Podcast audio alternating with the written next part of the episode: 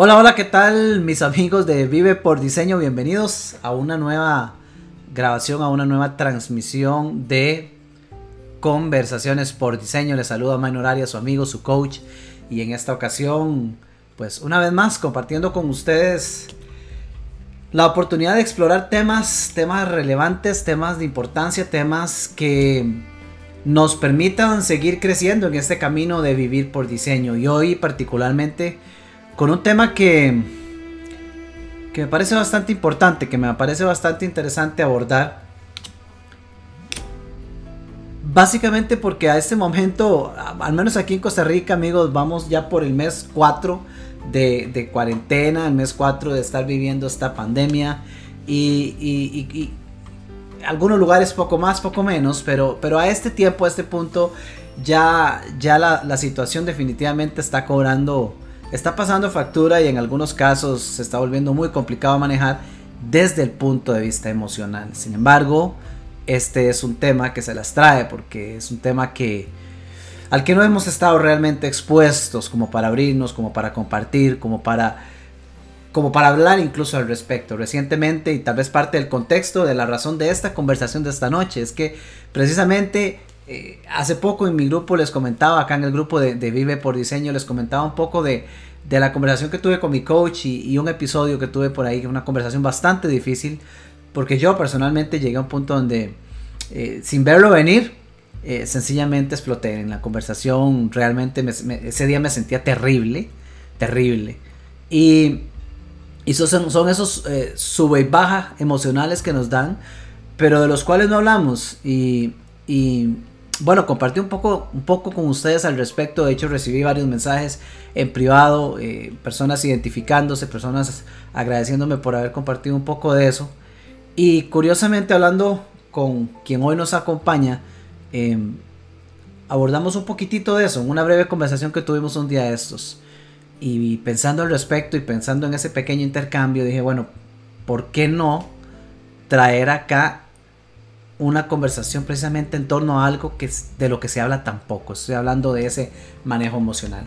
Y bueno amigos, con ese contexto para eso, eh, en esta ocasión tengo la, oportunidad eh, y el gusto, sinceramente, de compartir con, un gran amigo, de hecho mi mejor amigo, quien este, es un licenciado en psicología y tiene más de 15 años de experiencia en el campo, eh, Jeffrey Mayorga, quien va, a compartir con nosotros un poco con respecto a ese tema tan importante. Jeffrey, ¿cómo estás? Bienvenido. Hola, Miner. Tiempo de no verte. Es un gusto compartir este espacio con vos y con tus amigos también a través de estas plataformas.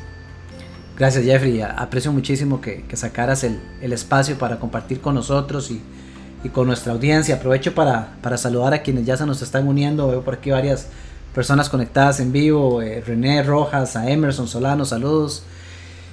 Y bueno, Jeff, este, mira, antes de entrar en materia, porque yo creo que este es un tema que, a todos nos interesa, que a todos nos atañe, pero que casi nadie habla al respecto. Yo es un tema que tenemos ahí como, como en silencio. Yo lo puse como la realidad silenciosa de estos días. Eh, lo puse por ahí en el anuncio. Este, pues la verdad es que hablamos muy poco de ello. Pero antes de, entrar a ese tema, Jeffrey, contanos un poquito de vos, porque en efecto, tener más de 15 años de experiencia en, este campo, la psicología. Contanos, Jeffrey, ¿quién es? Para quien no conoce a Jeffrey Mayosga, que se tenga una, idea de con quién estamos conversando hoy. Eh, bueno, como ya lo mencionaste, mi profesión es la psicología. Eh, me gusta mucho, lo disfruto. He pasado por diferentes etapas en lo que es mi ejercicio profesional.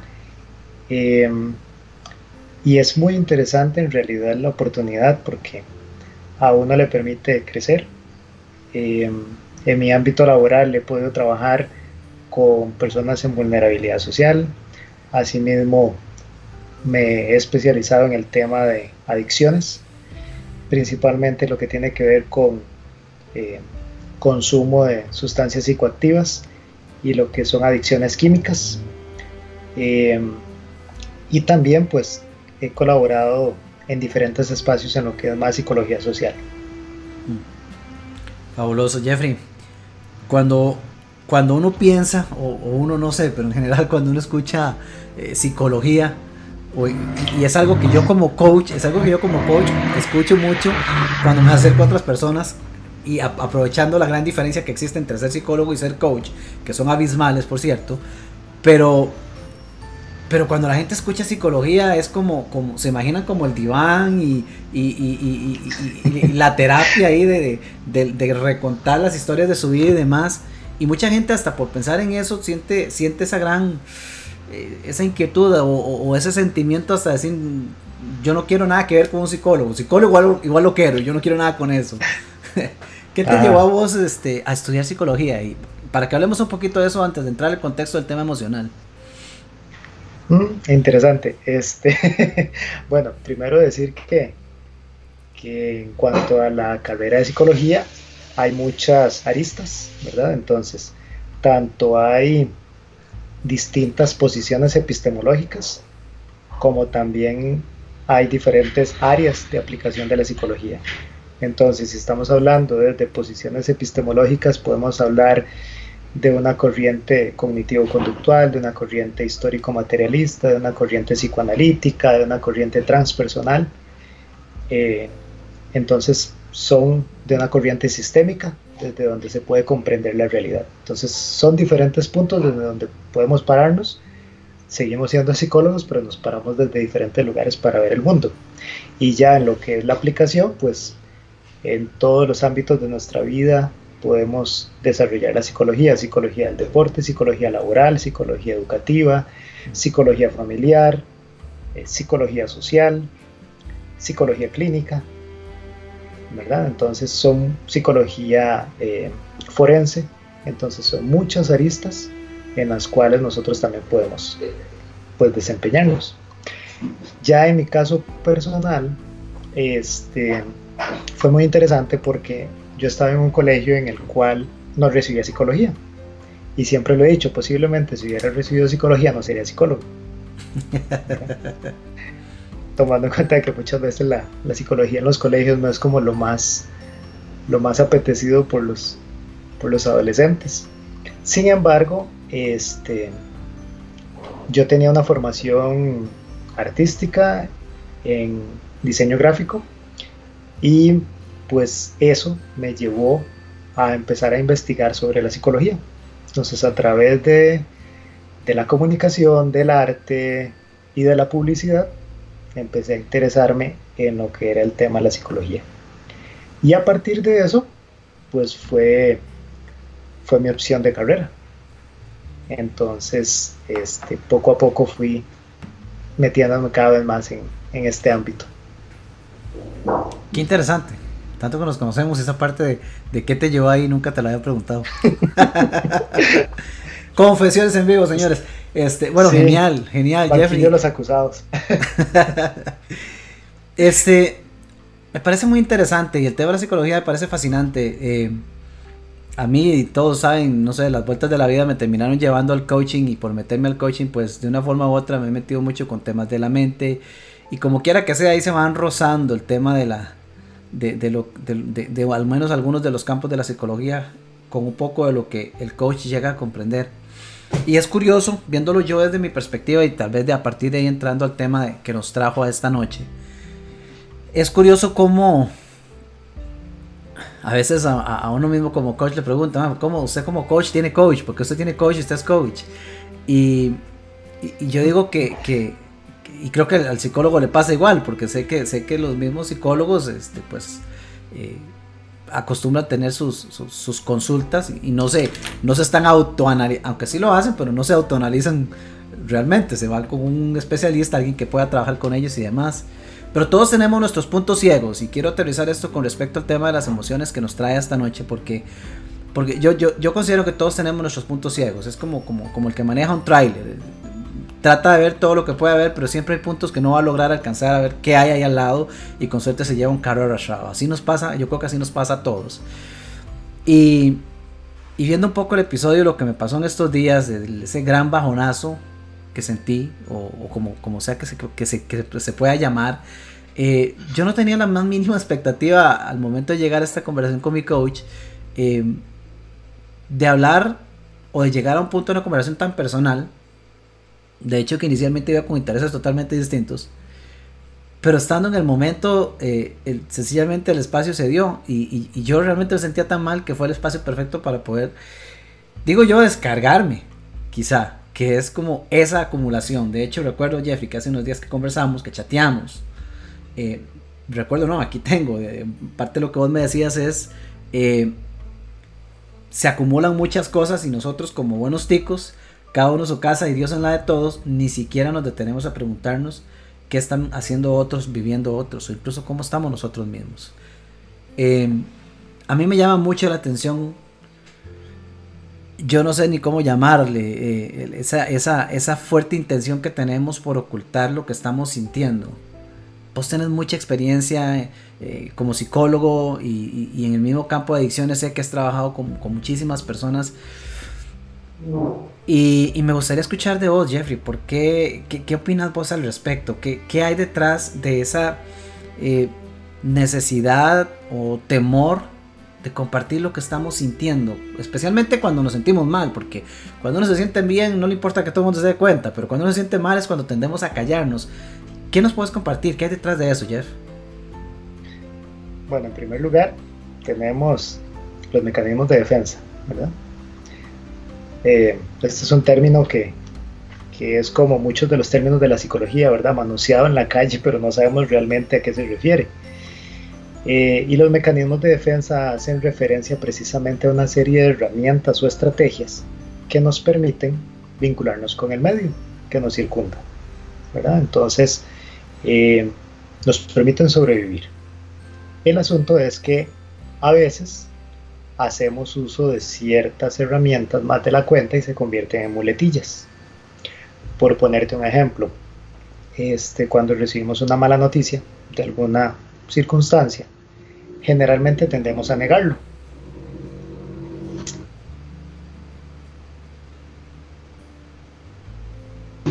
Esa negación eh, nos permite ir asimilando una noticia, ¿verdad?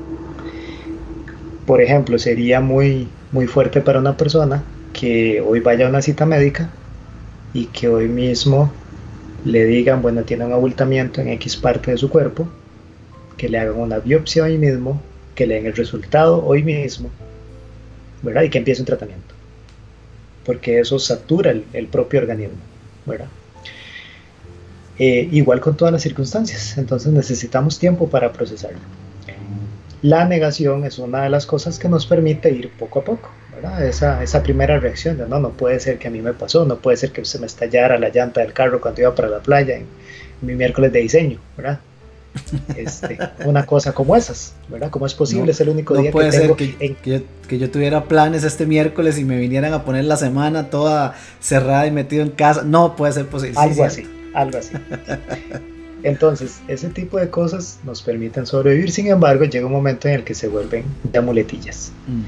Y más bien son formas que adoptamos en nuestra vida y que pueden generar, generarnos ciertos conflictos. Entonces, em, esta forma de reaccionar tiene que ver precisamente con una eh, demostración constante de invulnerabilidad. Porque lo que más nos, eh, lo que más nos complica en una sociedad tan doble moral es precisamente el mostrarnos vulnerables frente a alguien. Necesitamos recitar citas textuales de libros para que vean que somos eruditos. Necesitamos demostrar fortaleza física frente a otro. ¿verdad? En, el caso, en el caso más más cercano a, nuestros a nuestros compañeros de planeta, ¿verdad? El resto de animales, entonces necesitamos demostrar fuerza física para decir que somos imponentes frente a otro. Em, frente a lo emocional también necesitamos mostrarnos fuertes, ¿verdad? Porque una persona que nos perciba débil puede aprovecharse de nosotros, ¿verdad? Ese es como el mensaje inconsciente que anda por ahí en nosotros. Entonces esa vulnerabilidad hace que muchas veces andemos a la defensiva. Y más en una sociedad donde nos está diciendo tienes que ser exitoso, tienes que tener un trabajo determinado, un, como, como esas películas del oeste, ¿verdad? Esas películas en las que aparecía el típico, el típico vaquero, se bajaba del caballo y en, en la cantina entonces ponía el arma eh, sobre, la, sobre la barra y pedía un trago. Ahora no lo hacemos de esa manera, sino que simplemente nos bajamos del carro, ponemos las llaves del carro sobre la, sobre la mesa, ponemos el celular a la par y la computadora a la par. Ahora estamos demostrando quién soy. Con las llaves del carro, con la marca del celular, con la computadora, ahora estoy demostrando y estoy afianzando mi, mi lugar y mi territorio. Entonces es una constante demostración de quiénes somos. Y el precisamente el mostrarnos vulnerables nos da mucho miedo. Una, una, interpretación, Jeffrey, de que ser vulnerable es igual a ser débil. Por supuesto, porque la sociedad nos dice tenés que ser fuerte en todos los ámbitos. Tenés que salir este, vencedor siempre. Cosa que en la realidad sabemos que no es así. Claro. Y todos lo sabemos, todos lo vivimos, pero, pero se sigue interpretando el mismo rol que se supone que tenemos que ejecutar. Exacto, porque necesitamos, porque preferimos negarlo. Ok, claro. ¿Y qué repercusiones tiene esto? Porque a, este punto la pandemia ha venido, híjole, entre tantas cosas ha venido a revelar un montón de realidades que estaban ahí, ocultas tras bambalinas y que no necesariamente se les prestaba mucha atención y que ahora inevitablemente... Eh, de pues han salido a la luz porque qué más ahora eh, ya no se puede ir a, las empresas a trabajar la mayoría está metido en casa ya es eh, el, show de Big Brother que antes veíamos en tele ahora es real 24/7 en casa. Este entonces ahora es lidiar con todo mundo lidiar con la pareja lidiar con los hijos ser maestra ser maestro aparte de tener que hacer el trabajo de eh, la carga esa quizás social de tener que mostrarme fuerte, eh, mostrarme fuerte por otros medios, tener que trabajar de una forma totalmente distinta y tras de eso no poder salir los miércoles que quiero salir porque, porque no se puede. porque me cambian los, planes de restricción. O que me cambien y me los cambian de repente. Y todo suma, como diría por ahí un amigo que por cierto saludo y está aquí conectado, Cristian Arrieta, eh, con su libro Todo suma. Eh, es cierto, a final de cuentas todo suma, pero las empresas, bueno, yo que vengo de un background de empresas multinacionales, eh, hasta, hasta hace poco, siento yo que están comenzando a hacer un trabajo en el cual de alguna forma se empieza a ver apertura para que la gente vea y exprese un poco más de sí mismos y no solamente lo profesional, como que siento que ya hay compañías que están empezando a hacer apertura para ver la parte emocional y el wellness y la integración de las diferentes áreas de nuestra vida, lo cual es sumamente positivo, pero históricamente no ha sido así. Históricamente es venga, cállese, trabaje, saque lo que tiene que hacer y cero caritas y cero quejas.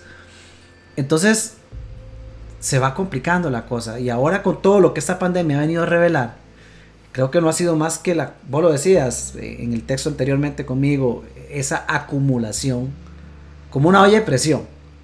Es una capa, más otra capa, más otra copa. Ok, ¿Qué repercusiones ves vos en estos? Porque creo que incluso hay un escenario, Jeffrey, que quiero ponerlo y que vos no sales al respecto. Yo de repente puedo ser un poco consciente y decir, pucha, me siento mal. Y es más, tengo una sesión de coaching y de ahí la voy a usar y ahí me reviento. o voy a hablar con un amigo, con un psicólogo, o le pego una llamada a Jeff y me descargo con el pobre Jeff. Pero, porque de repente soy consciente que me siento mal, pero creo que también está el escenario que hay muchas personas que están acumulando y acumulando, pero que ni siquiera perciben que se sienten tan mal como para interpretar que tienen un problema emocional o que hasta esté trascendiendo algo más. Contanos vos, ¿cómo ves ese escenario y esas repercusiones que pueden haber? Bueno, de primera entrada, esto que mencionaste de esas personas es más bien la gran mayoría, ¿verdad? No se trata, no se trata de andar diciendo o publicando, ¿verdad? En redes y plataformas, mi vida es un desastre y estoy pésimo, ¿verdad? Porque no se trata de eso. Mm. Pero sí es una, precisamente esta negación es una mutilación a nosotros mismos, ¿verdad? Por ejemplo, veámoslo así, el tema de, de la muerte. El tema de la muerte antes era algo que se que se podía ir preparando y se podía vivir. ¿En qué sentido? En que las personas fallecían en sus hogares. ¿verdad? En un hogar donde se sabía de que la persona enferma, la persona eh, de avanzada edad, empezaba a enfermarse y estaba rodeada de sus hijos, sobrinos, nietos, vecinos, ¿verdad? Que estaban en ese constante proceso. Ahora, ¿qué es lo que sucede? Termina en un hospital y de ahí pasan a una morgue y de la morgue pasan a una sala de velación. Es decir, el cuerpo no regresó a ninguna casa y esa casa simplemente las personas desaparecieron dos días, estuvieron en un proceso velatorio, un proceso de funeral, etc. Y en la casa no sucedió nada. ¿Verdad? Entonces, no existe ese, esa vivencia de ese duelo. No existe esa vivencia de, ese, de esa circunstancia de dolor. Entonces no nos permitimos a nosotros ni siquiera reflexionar en qué me está pasando o en qué, en, qué estoy experimentando. Por ejemplo, este, cosas tan simples y que no son tan simples en realidad como el hecho de salir a un supermercado en estos momentos. ¿Verdad? Porque eh, a qué hora salgo, qué tan cerca está la persona que está detrás mío haciendo la fila, que si esta persona, eh, como los famosos memes que han aparecido, ¿verdad? Que, nos, que si estornuda no sabemos si es alergia, si es este polvo del desierto, si es alergia al volcán Turrialba, si es resfrío, si es una gripe o si es coronavirus. Pero se, se despiertan una serie de alarmas en los que están alrededor. Entonces, esas alarmas hacen que nosotros, si bien es cierto, eh, andemos a la defensiva en muchas circunstancias, pero que también estemos negando esa posibilidad. Vos decías ahora, bueno, hablo con mi coach, o hablo con un amigo, o busco una sesión de consulta psicológica, pero muy, en muchas ocasiones eso se niega. Y como lo decías, con un término coloquial, este, acudir al psicólogo es aluquero, ¿verdad? Bueno, hay un estigma sobre los psicólogos y sobre los psiquiatras, Y al final de cuentas somos profesionales de la salud. Pero la salud no es solamente el hecho de cuidados paliativos, sino también tiene que ver con prevención. Mm, perfecto. Totalmente de acuerdo. Y, eso es lo que me encanta de traer este tema, porque dentro de todo lo que uno puede considerar, dentro de ese gran, eh, esa gran rueda de la vida que utilizamos en el concepto de vive por diseño, eh, una de las grandes áreas definitivamente es la salud mental. Y, creo que hoy, más que nunca, podría estar en riesgo de ser una de las más amenazadas.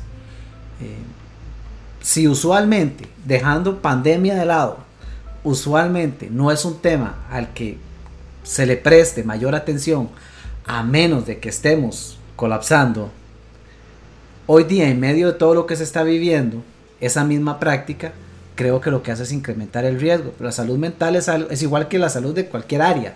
Deberíamos de optar por lo preventivo, no por lo paliativo. Y, y ahí lo delicado de esto. Y esto no necesariamente, y vos me corregirás Jeffrey, pero y esto no necesariamente pensando en lo preventivo significa que tenga que salir corriendo a ver a quién contrato para que sea mi coach o mi psicólogo para empezar a pagar terapias y, y no necesariamente. Pero es el hecho al menos de poder trascender de de ese estigma social o de esa creencia de, que, de que tengo que ser el vaquero que pone, el, en este caso, la laptop y demás en, el, escritorio, a poder decir, ya me siento que me lleva al carajo, estoy que ya no aguanto, necesito hablar con alguien. Pero ese mismo paso pareciera que se viene a dar solo cuando ya estamos al borde de, del colapso. ¿Qué podemos hacer, Jeffrey, para, para, para elevar el nivel de conciencia? Y poder invitar un poco más a esta práctica a, la audiencia que nos acompaña y nos escucha. Bueno, casi que todo se resume en una sola palabra. Aceptación. O sea, lo primero es aceptar y reconocer, ¿verdad? Porque es más fácil decir, este, es que es culpa del gobierno que me cambió los planes y no pude salir, ¿verdad? Eh, es culpa de, no sé, del cierre de fronteras y de aduanas que limitan mi acción económica es que la policía municipal o la fuerza pública están cerrando locales, clausurando las municipalidades. ¿verdad? Y entonces es más fácil este, lanzar esa responsabilidad a otras personas. Y cada uno tiene su actuación, ¿verdad? Cada uno tiene su rol y su papel que tiene que jugar en esto. Pero es el reconocer y decir, me frustra que no puedo salir, que mis planes eran estos, que me siento encerrado porque aunque tratamos de cambiar palabras y decimos estoy protegido, estoy en casa, ¿verdad? Con todos estos, eh, estas eh, programaciones neurolingüísticas, como quisieran llamarlo, o como nuevos eh, slogans o ciertos clichés, ¿verdad? Pero al final de cuentas, ¿qué es lo que le limita, en este caso que lo pusiste en concreto para todas las personas que nos están escuchando? ¿Qué es lo que limitó a Minor? Que el único día que podía salir le cambiaron los planes. Entonces siente que están coartadas ciertas libertades individuales, donde dice soy un adulto que no tengo que responder a mis padres, no tengo que responder a esto, no tengo que responder a otro. Yo construyo mi vida por diseño y me están cambiando el diseño que yo quería. ¿Verdad? Entonces es el tema de me siento aburrido, me siento eh, decepcionado, me siento frustrado. Y son múltiples las razones para sentirme así. Vos lo mencionaste hace un rato, lo que significa estar en la casa. Porque sí, claro, muy bien, yo salgo de mi casa a las 7 de la mañana, desaparezco unas 9 horas. Se supone que mi pareja está trabajando en alguna parte, ya sea en la casa o fuera de ella. Se supone que mis hijos están fuera 6 horas, 7 horas y por la tarde nos juntamos a tener una conversación familiar en la cual durante una hora intercambiamos sentimientos, pensamientos y situaciones. Pero eso se cambió y ya ahora tengo que estar 24/7 con esas personas. Por algo dicen que cuál es la pareja más feliz en un, en un matrimonio. Y es la pareja que se pone sobre el queque. ¿Y sabes por qué? Porque las dos, los dos muñequitos están viendo hacia el frente. Lo complicado es verse cara a cara. Frente a frente. Frente a frente. Ok, interesante, Jeffrey, muy, muy interesante. Eh, aceptación. Y leemos un poco más delgado entonces. Me, gusta lo que estás diciendo porque eh, yo he conversado en, en, otros momentos y básicamente el escenario que nos pintabas es, bueno, en un determinado momento nos convertimos en víctimas en vez de owners, dueños, líderes de, nuestra realidad. y claro, claro, es lo más fácil, especialmente cuando, cuando algo sucede en contra de lo que tenemos planeado o de lo que queremos. Eh, lo fácil, y yo diría que por defecto lo inmediato es culpar a alguien, es la victimización. El gobierno, el virus y lo que se le ocurre, lo que esté de moda, pero culpar lo más cercano que esté. Y eso para empezar, eso no es aceptación. Y ahí estamos cediendo todo el poder. Estamos victimizándonos y, tratando de mandar la culpa a alguien. De repente para sentirnos mejor. No sé. Pero, pero no estamos asumiendo lo que podemos asumir. Ahora, yo, por lo menos por mi experiencia, lo que he podido percibir es. Eso pasa en automático. O sea, abrir y cerrar de ojos y ni cuenta nos dimos. Entonces, llegar a esa aceptación, Jeff. ¿Cómo logramos ver eso? ¿Cómo, cómo, desde tu perspectiva como psicólogo, cómo, cómo logramos ayudarnos para poder reconocer la situación y entonces aceptarla, porque hay que, hay que verla para poder aceptarla. Hay muchas ocasiones en las que bueno, lo más complejo es la interacción humana. Personas con múltiples características, que somos muy diferentes, con rasgos de personalidad muy diferentes, las formas de interactuar muy distintas. Y por algo, muchas veces ni siquiera frente al espejo nos aguantamos. Entonces lo primero es aprender a verse al espejo y a tratar de conocernos. ¿Quién soy? Soy una persona que frente a las situaciones de estrés me repliego. Soy una persona que soy más de explotar.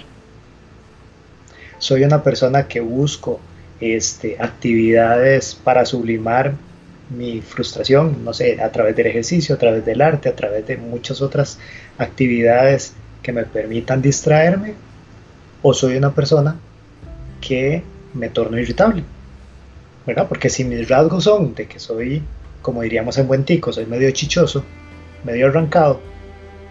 ¿verdad? Entonces. en, o medio mayorga. Este, si soy así, pues lo primero es reconocerme en cómo soy yo. Tratar de quitarme esas investiduras o esas, este, esas marcas de algo que en realidad no soy. ¿Por qué? Porque si yo trato de evitar de que efectivamente soy una persona que me irrito con facilidad, no voy a estar atento en que puedo irritarme en mi casa, estando en cuarentena, cuidándome yo y cuidando a las personas que más quiero. Y al final de cuentas voy a entrar en tensiones innecesarias con estas personas. Y se van a dar más conflictos de la cuenta. ¿Verdad? Entonces, uno es el autoconocerme, empezar a verme hacia adentro, tratar de identificar cuáles son mis temores, porque vos lo decías desde el inicio del tema, eh, el tema del COVID y el tema de, de la pandemia están 24/7. Encendemos noticias y todos los canales nacionales e internacionales nos hablan de eso. Entrevistas con distintos especialistas en el área económica, en el área deportiva, en el área social, en el área de salud. Y todo tiene que ver con el virus. ¿verdad? Entonces, nos están planteando una realidad que es evidente. Pero, ¿qué siento yo frente a eso? ¿Cuáles son mis temores? ¿Qué es lo que está detrás? ¿El temor qué es? ¿Que yo me pueda enfermar? Puede que no pero puede ser que enferme alguna persona que esté cerca mío. Y entonces eso, indistintamente de lo que suceda, puede generar grandes sentimientos de culpa en mi parte, Sin que yo lo quiera. Porque al final de cuentas podríamos pensar, bueno, es que si yo me enfermo y la paso mal. Por no llegar a un caso extremo de fallecimiento, yo diría, bueno, la paso mal yo. Pero si quiero a alguien, si amo a alguien, no quiero que las otras personas que están alrededor mío sufran. Y es una habitación natural del ser humano. Evitamos el sufrimiento, pero lo evitamos tanto que ni siquiera pensamos en cuáles temores pueden existir. Escuchamos, bueno, que la reducción del, del gasto público a través del recorte de salarios del sector público, escuchamos que tienen que hacerse reformas a nivel laboral para que los pequeños y medianos empresarios puedan salir avante con, las medidas que se tomen. Pero en Minor y en Jeffrey eso es otra historia. Si quieres poner discursos del financiero o de otro, de otro medio y análisis sociopolíticos y económicos es distinto. Pero cómo se traduce eso en cada una de las personas es no sé si voy a tener trabajo, no sé hasta cuándo irá a suceder esto, no sé si mi hijo o mi hija pasarán el año, o si yo lo envío o no lo envío a la escuela o al colegio, se contagiará o no se contagiará, si seré responsable o no seré responsable con respecto a eso, si seré tildado de negligente o no. Entonces, yo no sé si más bien te estoy dando respuestas o te estoy dando más preguntas para, para cuestionar, pero al final de cuentas, conforme uno va pensando en todo esto, surgen más interrogantes. No, y me parece, me parece fantástico. Y, mejor aún si surgen más preguntas que respuestas, porque el camino al autoconocimiento no se da con las respuestas, sino con las preguntas en uno mismo. Y, definitivamente es uno de los primeros. Es, eh, ya lo decías, si vamos hacia la aceptación necesitamos empezar por el, por el, autoconocerse. y qué interesante el tema de los temores y las culpas, porque mientras hablabas, eh, eh, sí, me, hacía pensar de repente eso, ¿verdad? De repente por el mismo hecho de, querer huir del sufrimiento, de sentirme culpable por la afectación en, otro, se convierte en una capa más que me tiro sobre mis hombros desde el punto de vista emocional. Es una, una suma más en medio de todo el mar de, cosas que escuchamos o, que muchos escuchan a diario. Tras de eso están, eh, estamos algunos que hacemos la práctica de evitar al máximo estar expuestos a noticias y demás, y hay otros que ya no se pierden, sí se pierden la misa, pero no se pierden la transmisión de la 1 pm para, para ver cuáles son las noticias del ministro. Dio, dio guarde, se falta. Y es, es una capa más, ¿verdad? Porque es la ansiedad de esperar a ver qué van a decir. Y, ahora que ya dijo, entonces ahora es la ansiedad de qué va a pasar.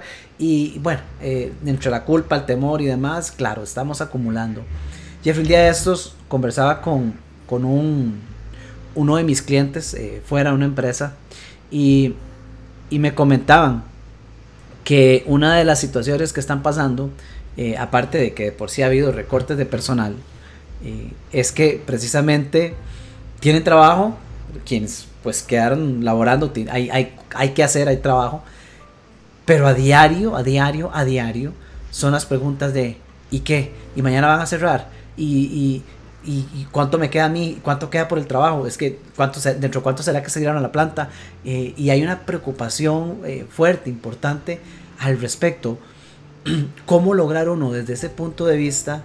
Eh, cómo lograr retomar el, enfoque que uno necesita para la productividad del día a día, porque el mundo no se ha detenido. La, hay que seguir trabajando, hay que seguir entregando, virtualmente o como sea, pero es necesario seguir, seguir produciendo y quien tiene trabajo más bien necesita hacer lo mejor posible en su trabajo, con más razón hoy día. Pero ¿cómo lograrlo en medio de un escándalo inmenso que ahora tenemos en nuestra mente tras todo lo que nos comentabas? Bueno, en primer lugar, tiene que ver con este tema de autoconocimiento, pero el hecho de buscar pequeños espacios para poder reconstruirnos y armarnos. ¿En qué sentido? En que esto que vos decís, por ejemplo, de esa incertidumbre, de si tendré o no tendré trabajo, hasta cuándo, eh, si se darán estas situaciones o no, tratamos de negarlas. ¿Y cómo las negamos? Salen por alguna parte. ¿Y de qué forma salen? Somatizando. Entonces, Ahora se ha utilizado la, esta frasecita que anda por todo lado de la nueva normalidad. Mm, que no me gusta para nada. Bueno, es que no es normal. O sea, en este momento lo normal no es nada normal. No hay mm. nada normal. Si bien es cierto, desde la, desde la Edad Media fue cuestionado el tema de la normalidad y la anormalidad, ¿verdad? Eh, en torno a los discursos de salud, de psiquiatría, ¿verdad? Y todo esto. Pero en estos momentos estamos hablando de que esta famosa normalidad no existe. ¿Y qué es lo que sucede? Que entonces lo común, para quitar la palabra normal, lo común es que, que se presentan trastornos de sueño, trastornos digestivos, trastornos musculares, trastornos del estado de ánimo, trastornos obsesivo-compulsivos. Y todo eso se va manifestando en el día a día. Lo único que mencioné fue darle como nombre a todo lo que una persona puede sentir. No necesitamos generar una epicrisis ni dar un diagnóstico sobre eso. Pero eso se ve hasta en lo mal que me está cayendo la comida, lo mal que estoy durmiendo, lo cansado que me despierto al amanecer, y entonces, ¿qué hacemos? Recurrimos a medicamentos, recurrimos a otra serie de, elementos, pero no son la solución para todo el mundo. ¿Verdad? Porque por un lado nos dicen, haga ejercicio en su burbuja.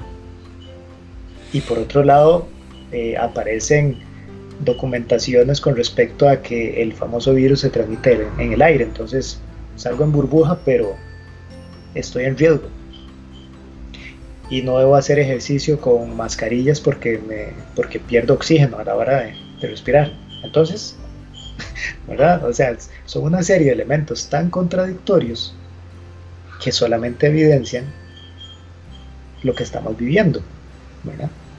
Que es una realidad marcada por el temor, un temor que se niega, ¿verdad? Que eso es como, eh, que ese era el nombre que estabas planteando para este tema, ¿verdad? Una realidad silenciosa. Mm. ¿Qué es lo que está en silencio? El temor. Mm. El temor a la enfermedad, el temor a la soledad, el temor a la pérdida, ¿verdad?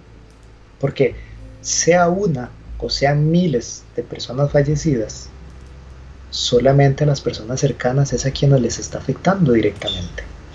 Yo no necesito ver estadísticas ni ver cuántas personas están enfermas como para saber de que basta que sea una persona enferma que sea significativa para mí, es más que suficiente. No necesito más.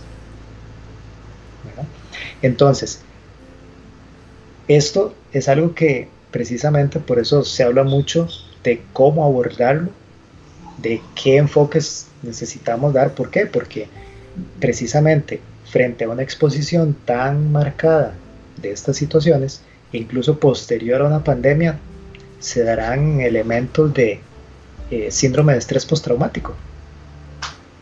Entonces no es algo que se va a acabar después de, sino que tenemos, como vos decís, este, una serie de manifestaciones de ansiedad, de angustia que vivimos en el día a día. Y por eso es que necesitamos aceptar, aceptar que es una realidad inestable y que nosotros estamos en una constante contradicción. Una contradicción de sentimientos, una contradicción de pensamientos, una contradicción en los cambios de humor, en malestares eh, generales. Y como vos decías, estas personas de la planta, ¿por qué? Porque todo esto afecta a nivel de funciones ejecutivas, en la concentración, en la memoria, en la toma de decisiones. Y como le estás pidiendo a, un, a una persona, a un colaborador, que responda al 100% si está pensando en otra serie de cosas que son muy válidas. Claro, claro.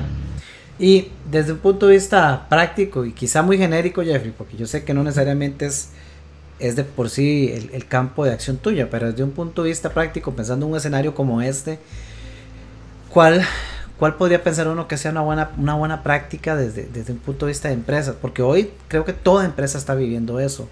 Eh, el personal que está, como quiera que sea, está distraído detrás de todo lo que has comentado, detrás del temor, de la incertidumbre, de, eh, ¿cuál puede ser una buena práctica? Está la individual, que empieza por el camino del autoconocimiento y, que fomenta lo que vos decías, eh, aprender a verse uno mismo y ver cuáles son nuestros triggers, cuál es el botón que a mí me dispara para, para, tratar de tenerlo presente y reconocer un poco cuál es mi actuar en determinados momentos, porque así puedo tratar de incluso anticiparlos cuando esté expuesto a otros eventos.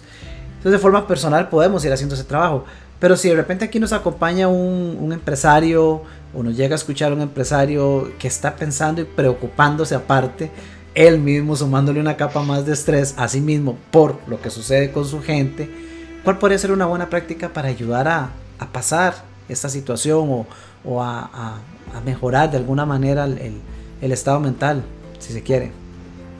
Bueno, ahí entonces lo, que, lo primero que tiene que buscarse es tratar de mantener una cultura organizacional, un clima organizacional eh, tranquilo dentro de lo que cabe. ¿verdad? ¿Por qué? Porque de una u otra forma, al haber despidos, al haber disminuciones de jornadas laborales y todo esto, eh, se recarga el trabajo en los que están quedando. O sea, no es solamente no es solamente la preocupación, como decías hace rato, de si me despiden o no, es el hecho de y cuánto trabajo viene más.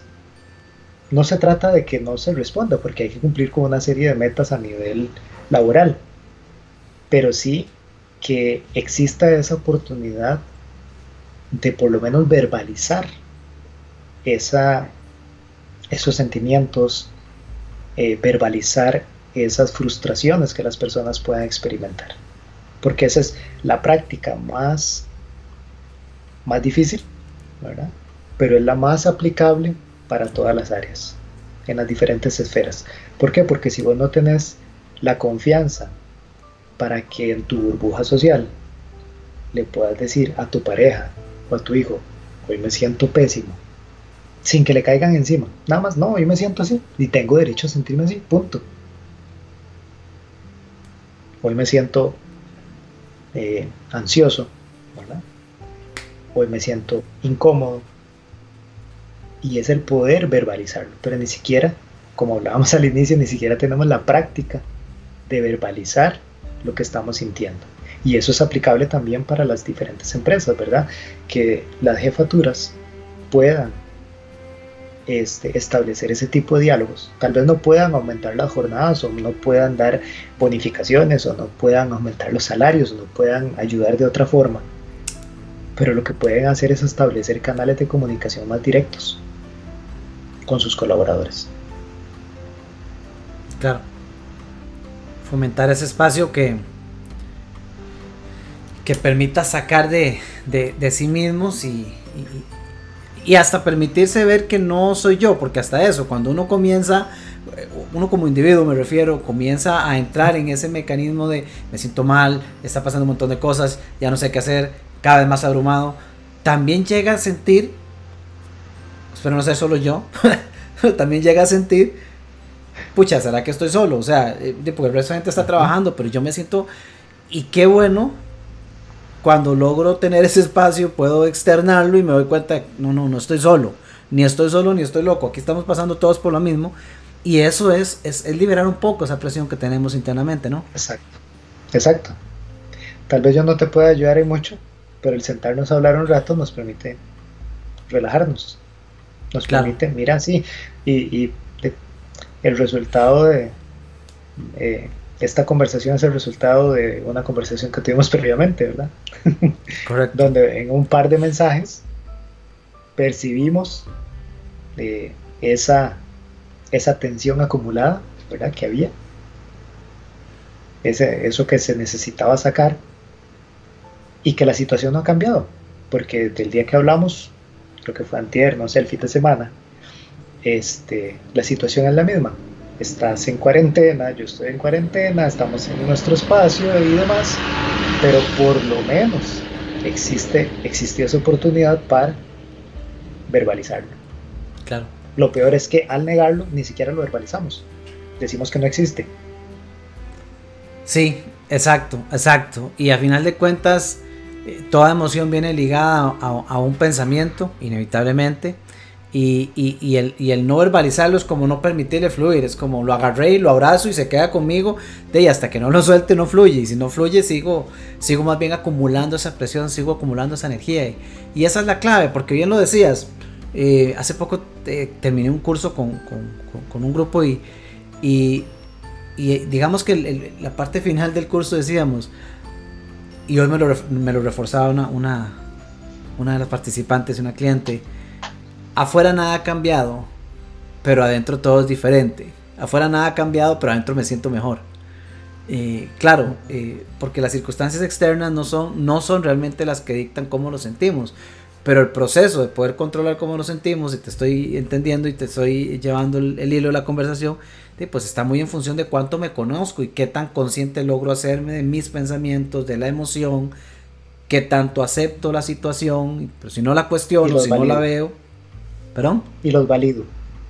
Y los ¿Qué tanto puedo validar lo que yo siento?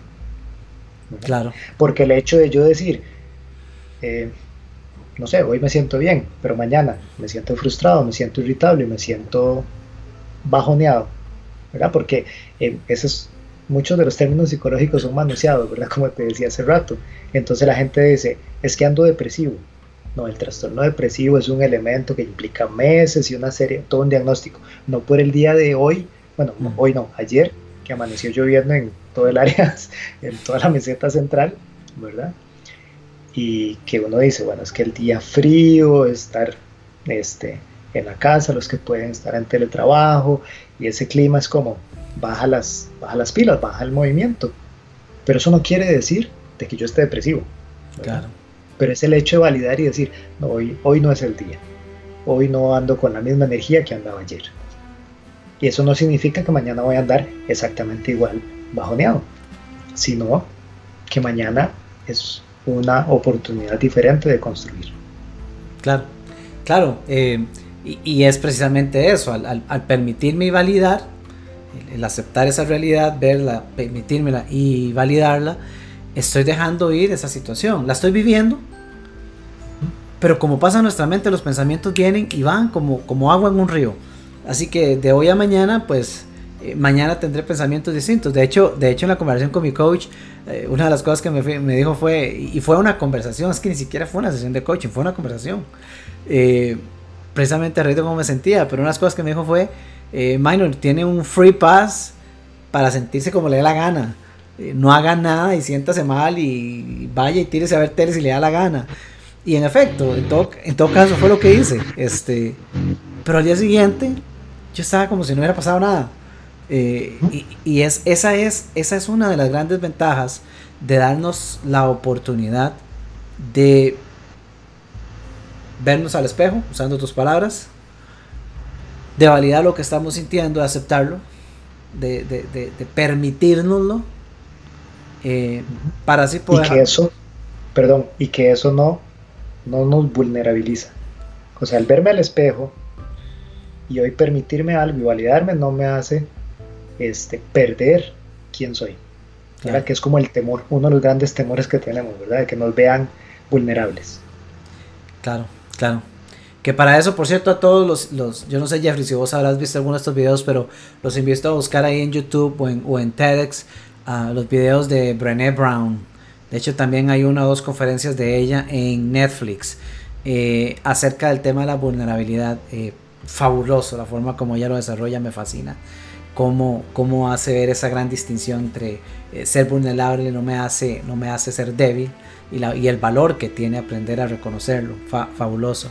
Jeffrey, aquí tengo una consulta, viendo que estamos cerca de la, de la hora ya, pero por aquí Cristian Arrieta, desde Cincinnati, en Estados Unidos, nos pregunta, ¿qué tanto afectan las expectativas que percibimos de otras personas en cuanto a la idea que tenemos de lo que tenemos que hacer, pone comillas? Y dice, ¿cómo manejar esas expectativas para que no terminen ahogando mis propias decisiones? Bueno, cada uno de nosotros vivimos en una realidad concreta, ¿verdad? Y construimos a partir de expectativas. De hecho, todos los seres humanos pasamos precisamente a partir de una expectativa que tratamos de construirla en un proyecto concreto. Sin embargo, tenemos que analizar qué tanto peso tienen esas expectativas de otras personas si entiendo bien lo que está diciendo el compañero, eh, qué tanto me está influyendo o qué tanto me generan culpa las expectativas de esta otra persona. Porque hay expectativas que van a poder cumplirse y otras que no, dependiendo de factores incluso externos. Como vos decís, lo que está sucediendo afuera sigue sucediendo afuera, lo que está cambiando es adentro y lo que cambia posiblemente es mi forma de ver, no sé, de ver el día. Porque si tengo una ventana hacia el este y hacia el oeste, no estoy viendo lo mismo en el día. Y el que está cambiando soy yo, pero el día es exactamente el mismo. Mm. Entonces, esa construcción de expectativas no se trata de que no las tengamos, sino de reconocer cuáles son los pasos que estamos dando para ver si se pueden completar en un periodo inmediato o en un mediano plazo. Ok, ok. Fabuloso. Por aquí también eh, José, José Ávila nos decía, no es pregunta, pero nos decía, la inteligencia emocional es muy importante para tratar de sobrellevar esto que estamos viviendo es lo que hemos hablado, ¿no? Es ese manejo, esa inteligencia emocional, es, ese manejo personal que tenemos precisamente acerca de nuestras, de nuestras emociones.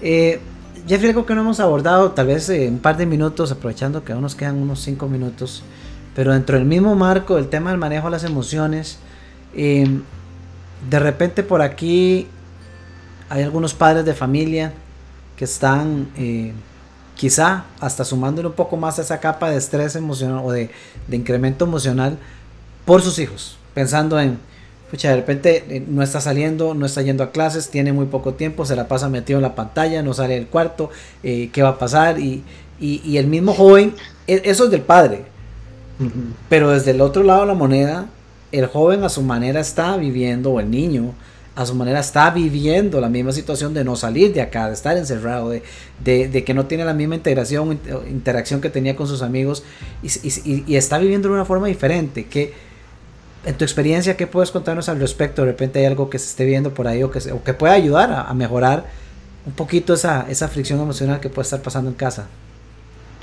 Es que esa, esa tensión es precisamente porque no estamos acostumbrados a permanecer tanto tiempo. ¿verdad? Aunque decimos eso, como te decía hace rato, en, en la construcción de ese día a día, salgo 8, 9, 10 horas de mi trabajo y también el chico o la chica sale a su escuela o a su colegio y puede interactuar con pares. ¿verdad? Pero decimos, bueno, es que lo estoy cuidando, está en casa, no debe salir. Pero eso no limita de que no haya una preocupación de él o de ella por esa interacción y además porque tengo que lidiar con mi papá 24/7, tengo que lidiar con mi mamá 24/7. El rato que descanso de mi papá y de mi mamá es el rato que estoy durmiendo. Sea, así, ¿verdad? Entonces, es precisamente el tratar de conocerse. O sea, esta es una gran oportunidad que nos da la pandemia. Es el tratar de conocerme y el de conocer a otros. Hace poco, bueno, hace ese comentario que mencionaban de la inteligencia emocional, dos de los tipos de inteligencia más valiosos son la inteligencia intrapersonal y la inteligencia interpersonal. ¿Qué significa eso? Significa el conocerme a mí mismo y la capacidad de conocer a otras personas. Entonces no es solamente verme al espejo. Significa que si yo logro verme al espejo y decir, hoy no es mi día, hoy ando irritable, por no decirlo de otra manera, ¿verdad? Hoy ando insoportable, es también la capacidad de ver a mi hijo o a mi hija de, mm, mm, hoy se levantó irritable. Pero ¿qué es lo que sucede? Que muchas veces, como yo soy el padre de familia, yo pongo orden y no me haga berrinche o no haga esto, porque yo tengo la potestad de decir que no lo haga. Pero si yo fuera que me levanto irritable, mi hijo no me va a decir, no papá, este, está castigado o hace tal cosa porque es el hijo. Entonces es también el tratar de validar esas, esos sentimientos, esas emociones que estén experimentando los otros miembros de la familia, tratar de hablar, ¿verdad? Muchas veces nos da miedo y nos quedamos en, en los convencionalismos sociales. Hola, ¿cómo estás? Pero esa pregunta de cómo estás, nunca nos detenemos realmente a escuchar una respuesta. Porque ya sabemos que la respuesta automática es bien y vos. Exacto. No, si yo me atrevo a preguntarle a alguien cómo estás, debería estar en la capacidad de decir con qué ir a salir. Sin asustarme. ¿Cómo estás? Estoy mal estoy bien, estoy más o menos. Y con mucho más razón en la casa. ¿Cómo durmió? ¿Qué soñó? ¿Cómo se sintió? ¿Cómo se siente? ¿Verdad? Pero muchas veces no nos detenemos en esos pequeños pasos que creemos que, que, no son necesarios o que vivo en la misma casa con dos, tres hijos, adolescentes, niños, ¿verdad? Y no me detengo a preguntar cómo se está sintiendo cómo se siente hoy. Y el hecho de cómo se sienta hoy no quiere decir, hoy martes 14 de, de julio, no quiere decir que se siente igual el jueves 16 o el viernes 17. Claro. Entonces, eh, valiosísimo. Es, ese es esa empatía. Es lo que decía John Maxwell, en algún momento ha dicho John Maxwell, la regla de oro, que es ponerse en los zapatos del otro. Y, y, qué fácil es perder esa perspectiva, porque, porque uno puede amanecer de malas eh, de repente sin siquiera saber por qué, nada más saber estoy que me lleva a la trampa, o, o, o, amanecer bajoneado, o, por una situación en, el transcurso del día bajonearse y sentirse mal. Pero vemos una reacción determinada y de repente no, quizá no se da el paso para ir a contemplar, bueno, ahí. Primero, también puede. Y, segundo, bueno, ¿qué hay detrás de eso? Quizá no es ni siquiera el comportamiento común. Un día de esto salí, salí a, hacer un mandado rápidamente y y me dice Weldy, me dijo, eh, papi, yo voy con usted. Y, paró el PlayStation y dejó el Play y se fue conmigo. y yo, y yo ya como, oh, ok. Cuando iba el carro le, pregunté, ¿y ese milagro? ¿Usted por qué quiso venirse conmigo? Entonces conversamos. Y bueno, la respuesta corta fue, estoy obstinado ya a estar en la casa, estoy cansado. a, tal grado de parar hasta el, hasta el videojuego. Y claro, todos la estamos viviendo de una forma distinta. Y, y, es un, factor muy importante lo que mencionas, ¿verdad? El, no solo es el reconocer en nosotros, sino también hacer la pausa. Porque esto no solo el hijo o la esposa. A ver, eh, están las reuniones de trabajo virtuales. Eh, todo el mundo está tratando de lidiar con esto a su mejor manera, pero viene la tensión laboral de repente y, de repente alguien que usualmente no es así eh, sale con un exabrupto, se molesta por algo muy simple y ya se quiere generar un conflicto, pero a ver, slow down, pausa, pausa. ¿Qué está pasando ahí? ¿Qué está pasando aquí? ¿Qué está pasando ahí? Que perfectamente puede ser eh, causa-efecto de lo que aquí pues, se está viviendo en estos días y se ve venir precisamente, por eso te decía, lo normal es lo no normal. O sea, es que la gente reaccione de forma irritable, de forma este, ansiosa, que reaccionemos de múltiples formas. Y si todos andamos de la misma manera, lo más recomendable es andar despacio. ¿Para qué vamos a correr? ¿Para qué vamos a andar a, no sé, 80, 90 por hora? conozco amigos que manejan muy rápido, donde lo que necesitamos es manejar, lo que necesitamos es manejar despacio. Claro. Porque, porque si yo manejo rápido y ando irritable y vos manejas rápido y estás distraído y otra persona maneja rápido y está dispersa, se podría generar algo, este, un conflicto innecesario. Claro evitar la chispa en medio de, la tensión que ya de por sí hoy día está presente en, todos. Y que inevitablemente está presente en todos, aunque muchos parezca, eh, parezca ser que, no lo es o, no lo aparenten, en realidad está presente en todos, eso es inevitable, yo creo que todo el mundo lo está viviendo. el tema aquí es más bien cómo abrimos un poquito más, eh, si no la puerta o la ventana, por lo menos una grieta para dejar salir un poco de esa presión que se está teniendo y, y, no terminar creando esos, esos potenciales conflictos que pueden pasar. Sobre todo el hecho de que, de que hay una incertidumbre inmensa y creo que con esto vamos cerrando esta conversación. Eh, de ahí, eh, si algo está claro es que no hay claridad. Eh, no se sabe cuándo pueda salir una vacuna, no se sabe en qué momento nos vuelvan a, a, soltar la rienda un poquito y a liberar las salidas y después no la vuelvan a cerrar y cuánto tiempo dure esta dinámica. La incertidumbre está totalmente presente y me gustó mucho lo que dijiste, a final de cuentas, este tema de aceptación. Eh, lograr hacer la pausa, reconocer lo que está pasando, aceptar que es parte de lo que hoy se está viviendo, común o no, pero es lo que hay hoy, es lo que hay, dijo una, amiga, y, lidiar con eso. Perdón, y tratar de buscar las herramientas que tenga a mano, ¿verdad? Ahora han salido eh, publicidades de publicidades de decir, bueno, frente a la pandemia, entonces inscríbase en el curso X de las meditaciones de no sé qué o en, tal. No, puede ser que mi pausa sea tirarme a ver televisión y no, obviamente no me voy a poner a ver alguna, no sé, eh, no me voy a poner a ver 13 razones, ¿verdad? ¿verdad? No, no, voy a, no voy a propiciar eso. Claro. Voy a propiciar algo que sea eh, no sé si, si, es un tema de publicidad, pero no voy a propiciar ver 13 razones, sino, no sé, me tiro a ver una película de los Minions. O sea, necesito desconectarme. Exacto. ¿Verdad? Y eso puedo hacerlo en mi casa, puedo hacerlo en mi espacio. Eh, no sé, buscar un juego, buscar algo que sea, que me distraiga.